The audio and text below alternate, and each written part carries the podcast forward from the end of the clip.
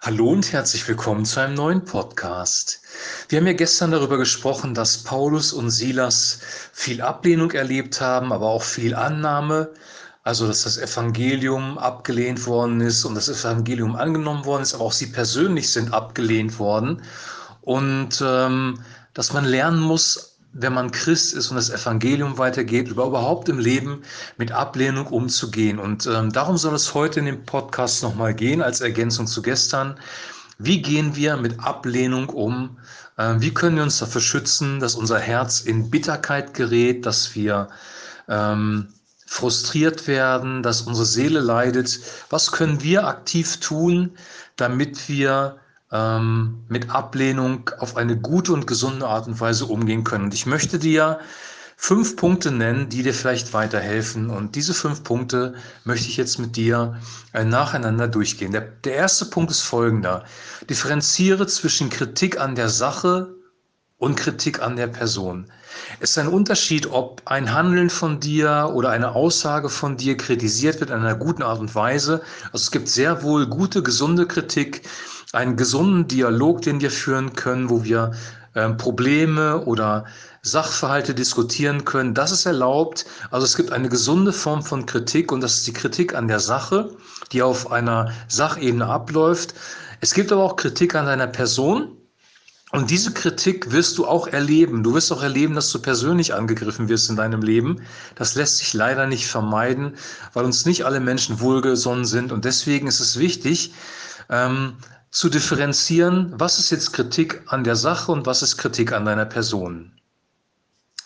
Der zweite Punkt ist, plane auch Kritik an deiner Person realistisch ein. Wir dürfen nicht so tun, als ob wir als Christen in einem Wolkenkuckucksheim leben und alles Friede, Freude, Eierkuchen ist und alle Menschen um uns herum plötzlich voller Liebe und Barmherzigkeit geprägt sind in der Gemeinde, sondern wir müssen Kritik an der Person Ablehnung, Verfolgung realistisch einplanen. Und Jesus geht sogar so weit, dass es aus der Familie kommen kann, dass es aus der Gemeinde kommen kann. Und je weiter die Endzeit voranschreitet, desto größer werden diese Spannungen mit Menschen, mit denen wir es zu tun haben, auch in der Gemeinde, auch in der Familie. Deswegen plane persönliche Kritik an deiner Person wirklich auch mit ein. Dann wirst du nicht überrascht, wenn das passiert. Das war Punkt Nummer zwei. Jetzt kommen wir zu Punkt Nummer drei, auch ein sehr, sehr wichtiger Punkt. Meide toxische Persönlichkeiten, meide giftige Personen.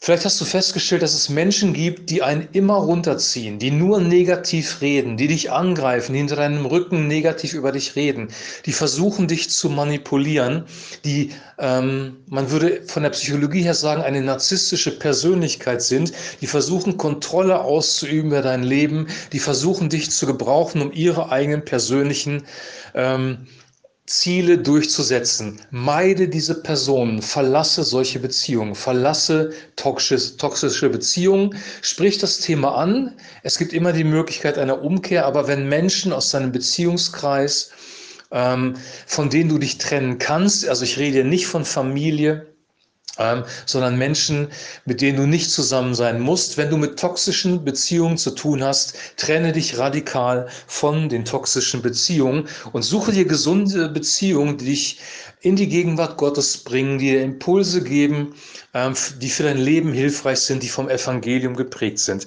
Heile, gesunde Beziehungen. Dann kommen wir zu Punkt 4. Punkt 4 ist auch ein wichtiger Punkt. Vergebe und liebe deine Feinde. Jesus ist so weit gegangen, dass er gesagt hat, dass wir sogar unsere Feinde lieben sollen. Wir sollen unsere Feinde segnen. Wir sollen ihnen Gutes tun.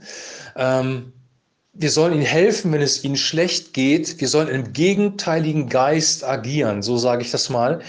Wenn wir das tun, dann werden wir vielleicht erleben, dass der eine oder andere umkehrt, berührt wird von der Liebe Gottes, eine Beziehung auch wiederhergestellt wird. Also wir sollen unsere Feinde aktiv lieben und das Wort das hier für Liebe gebraucht wird, ist die Liebe Gottes selber. Die Liebe Gottes, die du nur von Gott bekommst durch den Heiligen Geist und dies dir ermöglicht, sogar deine Feinde zu lieben. Lieben bedeutet nicht, dass ich mit jedem, der mich ablehnt, eine Beziehung wieder haben muss. Ich habe gerade eben gesagt, wir sollen uns von toxischen Beziehungen trennen oder wenn nicht trennen, zumindest eine Distanz aufbauen. Es ist also wichtig, dass wir unterschiedliche Distanzen zu unterschiedlichen Personen haben und nicht jeden sofort an unsere Seele heranlassen, aber dass wir jeden Menschen lieben mit der Liebe Gottes und dafür ist Gott die, Quelle. Und jetzt kommen wir zum letzten Punkt. Erkenne, wahre Annahme und Geborgenheit gibt es nur bei Gott. Die Bibel geht sogar so weit, dass sie sagt, derjenige, der sich auf Menschen verlässt, ist verflucht. Was bedeutet verflucht? Verflucht bedeutet, ähm, ja, nicht gesegnet, wird Schaden erleiden, wird Schwierigkeiten bekommen. Wenn wir uns auf Menschen verlassen, dann sind wir verflucht. Warum? Weil alle Menschen unter der Sünde, unter der Sünde leben, weil durch Adam und Eva die Sünde in die Welt gekommen ist und der Mensch selber ähm, manchmal Schwierigkeiten mit sich hat und auch anderen Menschen Schwierigkeiten bringt. Wir werden von Menschen verletzt. Wir haben reale Feinde. Wenn Jesus ähm, also manche sagen ja, manche Christen ja sagen ja, die Menschen sind nicht unsere Feinde, es sind die Dämonen, die finsteren Geister. Das ist religiöses Geschwafel, weil wenn wir unsere Feinde lieben sollen, ganz bestimmt nicht den Teufel und seine Dämonen, sondern Menschen. Also Jesus geht ganz realistisch davon aus, dass Menschen unsere Feinde sein können und diese Menschen sollen wir leben und das erlieben und das liegt daran, dass wir in einer gefallenen Schöpfung leben. Wir geben Menschen Vergebung, wir lassen los, wir rechnen ihnen ihre Sünden nicht zu und sie tun es bei uns genauso. Sie rechnen uns unsere Sünden nicht zu. Und wenn Vergebung geschieht, dann nur durch den Heiligen Geist, dass Liebe fließt und so können auch Beziehungen, sogar toxische, wiederhergestellt werden. Also die wahre Quelle für Annahme und für Geborgenheit. Und Annahme und Geborgenheit sind psychologische Grundbedürfnisse, nach denen sich jeder Mensch sehnt. Wahre Annahme und wahre Geborgenheit wirst du nur ausschließlich von Gott bekommen. Wenn du versuchst, und jetzt nenne ich mal ein ganz, ganz krasses Beispiel, Annahme, Liebe, Vergebung und Geborgenheit von deinem Ehepartner zu bekommen, ist das zerstörerisch für deine Ehe.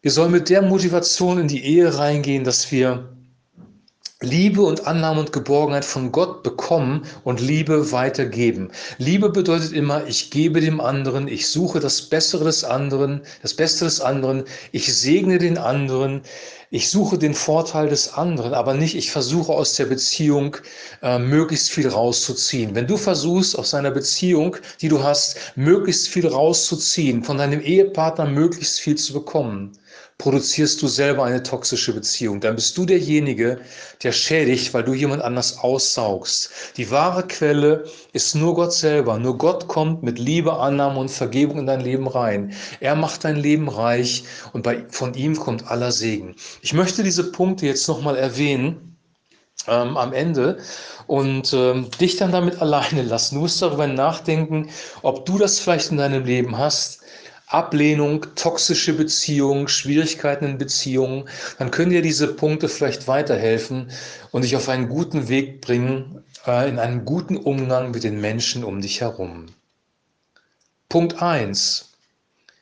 Differenziere zwischen Kritik an der Sache und Kritik an deiner Person. Punkt 2. Plane auch Kritik an deiner Person realistisch ein. Punkt 3. Meide toxische Beziehungen. Punkt 4. Vergebe und liebe auch deine Feinde. Und Punkt 5. Erkenne, wahre Annahme und Geborgenheit gibt es nur ausschließlich bei Gott. Wenn du das berücksichtigst, wirst du ein realistisches Leben führen und dir keine rosaroten Gedanken machen über Christsein, weil wir werden diese Dinge in unserem Leben erleben. Ich wünsche dir jetzt, dass die Liebe Gottes durch den Podcast jetzt auch dein Herz berührt, dass der Heilige Geist dir Offenbarung gibt über diese Wahrheiten, über die ich gerade gesprochen habe Jesus hat das als Person zu 100 Prozent als Vorbild gelebt. Lies dir seine Lebensgeschichte durch im Neuen Testament und du wirst sehen, dass er genau diese Prinzipien gelebt hat.